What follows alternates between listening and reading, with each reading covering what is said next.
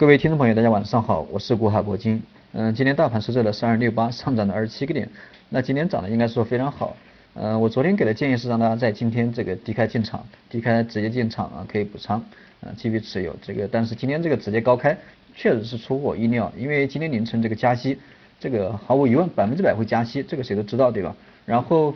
加息啊，零点二五个百分点。那么加息以后，这个耶伦同时表态，这个美联储美联储主席同时表态说，今年这个可能还会加息两到三次。那么这样的一个消息居然会对 A 股市场没有什么影响，这个就非常奇怪了。不管是什么靴子落地啊什么的，但是你既然你就算你是靴子落地对吧？你最起码也得啊给到行情一个低开，这个啊也都非常正常。但是没有低开，这个确实出乎我意料。今天这个居然这个直接高开，还留了一个上限的缺口，这个市场应该是非常强势啊，可以看得出来非常强势啊。这个今天的量呢也是呃，在这个星期应该说放的最大。那么至于 A 股到底会为什么会这么走啊？不光是这个靴子落地的原因，也跟这个两会有关系。两会因为这个国务院总理李克强也说了，今天的今年的一个 GDP 的一个增速啊会达到百分之六点五，但是从前两个月一月份、二月份，呃这个它的一个数据来看的话，今年可能。总体的一个经济数据啊，可能要好于预期，可能百分之六点五啊，肯定会达到啊，估计会达到百分之六点七左右。那么这样的一个宏观的一个经济面啊，也是得到了一个很好的确认。而且今年的一个楼市啊，大家都知道这个这两天啊，各地又开始限购，对吧？包括很多二三线城市、三线城市都在限购，像什么江西赣州啊那边的这三四线，对吧？都在限购。所以说这个我们党和政府对这个房价的稳定啊，这个应该会啊继续出台很多的政策。所以说今年这个。在股市里面啊，在这个楼市里面可能会流出很大一部分资金进入股市，因为今年这个从去年开始技术面已经走得非常好了，对吧？这个经济面中国已经也已经差不多也过了这个彷徨期，对吧？因为前两年一直在做什么改革，对吧？经济结构的转转型啊、改革啊，啊这个出台了很多政策，所以说导致呃导致这个市场对这个对我们国家的一个信心可能不大足，但是。最最这个最关键的时期，这个改革的初期，对吧？已经过去了，现在也是非常稳定，对吧？经济也都增长的非常好，所以说从这一点来看的话，中国大的环境，呃，这个从楼市里面流出的资金流入到股市的资金可能会越来越多，所以说这个这也是这也是这个啊有有这么一点原因，而且这个加息，呃，加息居然没什么影响，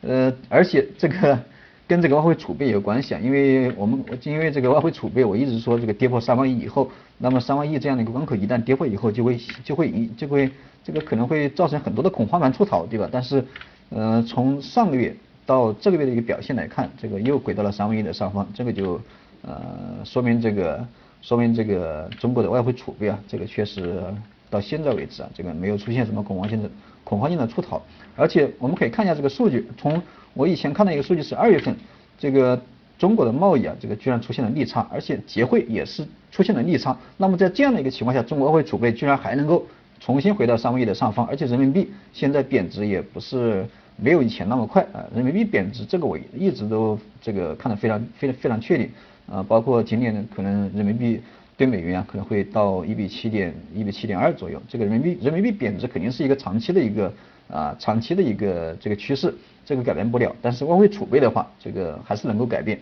啊。包括近期又回到了三万的上方，对吧？这个说明说明了什么？说明这个国际资本对中国的经济，它可能，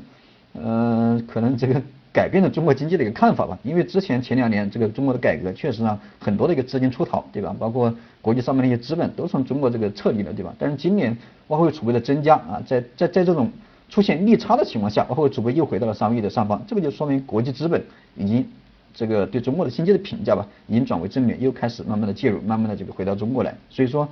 这种这种加息的话，虽然说对中国的啊经济或者对中国的股市有负面的影响，但是从这种宏观经济的角度来看的话，呃，可能会这个因为中国经济的走好，可能会更加的吸这个吸纳很多啊国外的资金啊慢慢的流入，所以说综合这么这么几点的话，今天这个啊今天的反弹或者说接下来 A 股市场的走好，A 股市场的反弹的格局应该不会变啊，这是中长线的一个趋势，这个我们中长线。中长线肯定对跟着这个国家的一个政策，对吧？根据我们中国的一个宏观的一个经济啊来判断，你不能单从这个技术面，技术面而且也走得非常好，非常扎实，对吧？一步一个台阶。今天可以说，呃，整个阳线这个非常漂亮，也非常及时。因为昨天我也说了，这个一阳挂两星，一阳挂两星之后，本身就是一个短线的一个边盘的窗口。那么今天变盘，对吧？啊，向上。那么那么对后期的一个技术性的一个意义也都会非常大。那我们看一下这个周线，虽然说今天周四啊，这个今天啊走的有那么几点这个可圈可点。第一个是突破了这个三二五四，那么三二五四为什么说三二五四是一个比较重要的点位？因为三二五四我们可以看一下前前四周，我等一下我先把周线打开来看一下。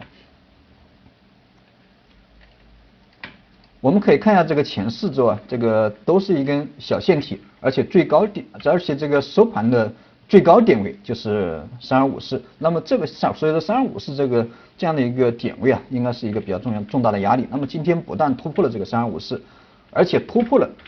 呃这一之前这一波反弹以来的新高，从一月份到现在这个最高点三二六四，也就是二月二十四号，呃二月啊二月份二月份这个。呃，最高点这个三二六四，那么今天收到了三二六八，这个是什么意思啊？这个就今天的一个阳线，而且上一部分也没有，对吧？今天的一个阳线完全已经吞没了前四周啊它的一个呃这个实体的部分，所以说这个这个就走得非常强势了。那么明天的一个行情呃应该会有一个延续性的行情，因为今天这个出现了一个放量上涨，对吧？明天这个啊再往上涨一点，明天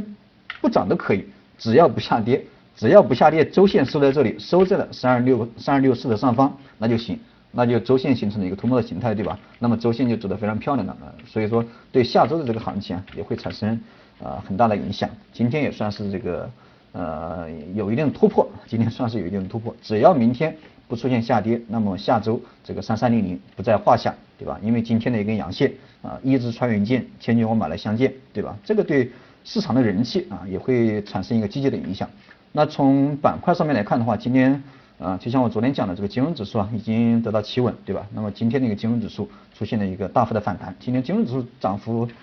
涨幅我看一下，涨幅达到百分之二点三啊，这个就非常厉害了，对吧？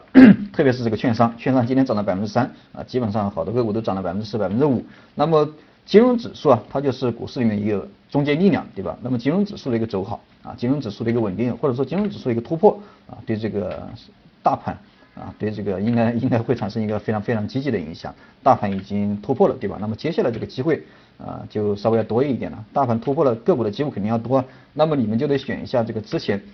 嗯，之前有一段时间涨涨得非常好的。啊，有有这个概念支撑的，对吧？之前涨得非常好，那么随着近期的一个震荡，有一定的回调，回调了这个一二十个点，那么就是你介入的机会啊。因为大盘一旦突破的话，那么这这些个股都会迎来这个第二次突破，第二次拉升，这个你就注意一下低吸的机会，特别是前期这个炒的比较火的，像什么混改呀，对吧？像什么啊人工智能啊，什么航天军工啊，对吧？呃，产业升级啊，像这些概念的股票，之前涨得非常火，拉了一波，拉了二三十个点，然后回调了一二十个点，那你就是你介入的机会了啊。大盘突破，这些个股又会反弹了，而且反弹的力度肯定会比其他的股票啊稍微要好一点。所以说，最近这种只要是大盘型的突破，个股的机会应该都会啊也会稍微多一点嘛，都会迎来阶段性的反弹。所以说，大家可以去啊耐心的选股，对吧？也不不用耐心，这个抓紧时间选股。啊，选股等待拉升，等待这个行情的突破啊，但是还是要注意一下这个明天的行情。明天这个如果说收了一根阴线啊，收了一根这个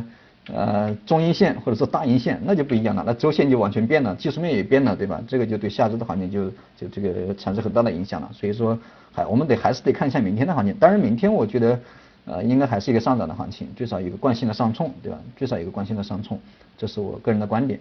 好了，我们今天有什么问题，大家还是可以加咨询一下我的微信啊，啊，加一下我的微信，古海铂金的手写字母加上四个八，有问题在我们微信上面沟通，尽量加一下微信，呃，因为这个加了微信，我每天发发朋友圈，你可以可以看及时的听到这个录音，呃，有什么问题我们在微信上面聊吧，好吧，我们明天见。